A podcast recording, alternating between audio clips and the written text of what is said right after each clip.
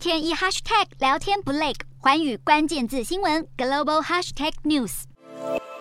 欧美两大晶片制造商意法半导体和格罗方德十一号宣布，两家公司将投资五十七亿欧元在法国建造一座新的半导体工厂。而法国总统马克宏更表示，政府计划以超过五十亿欧元来支持晶片制造。好，这一座新工厂预计将雇佣大约一千名员工，而产能在二零二六年应该可以达到满载。由于新冠疫情导致供应链中断，让关键部件的来源受到重视，因此这一座半导体工厂也被视为欧洲要减少对亚洲制造依赖的作为。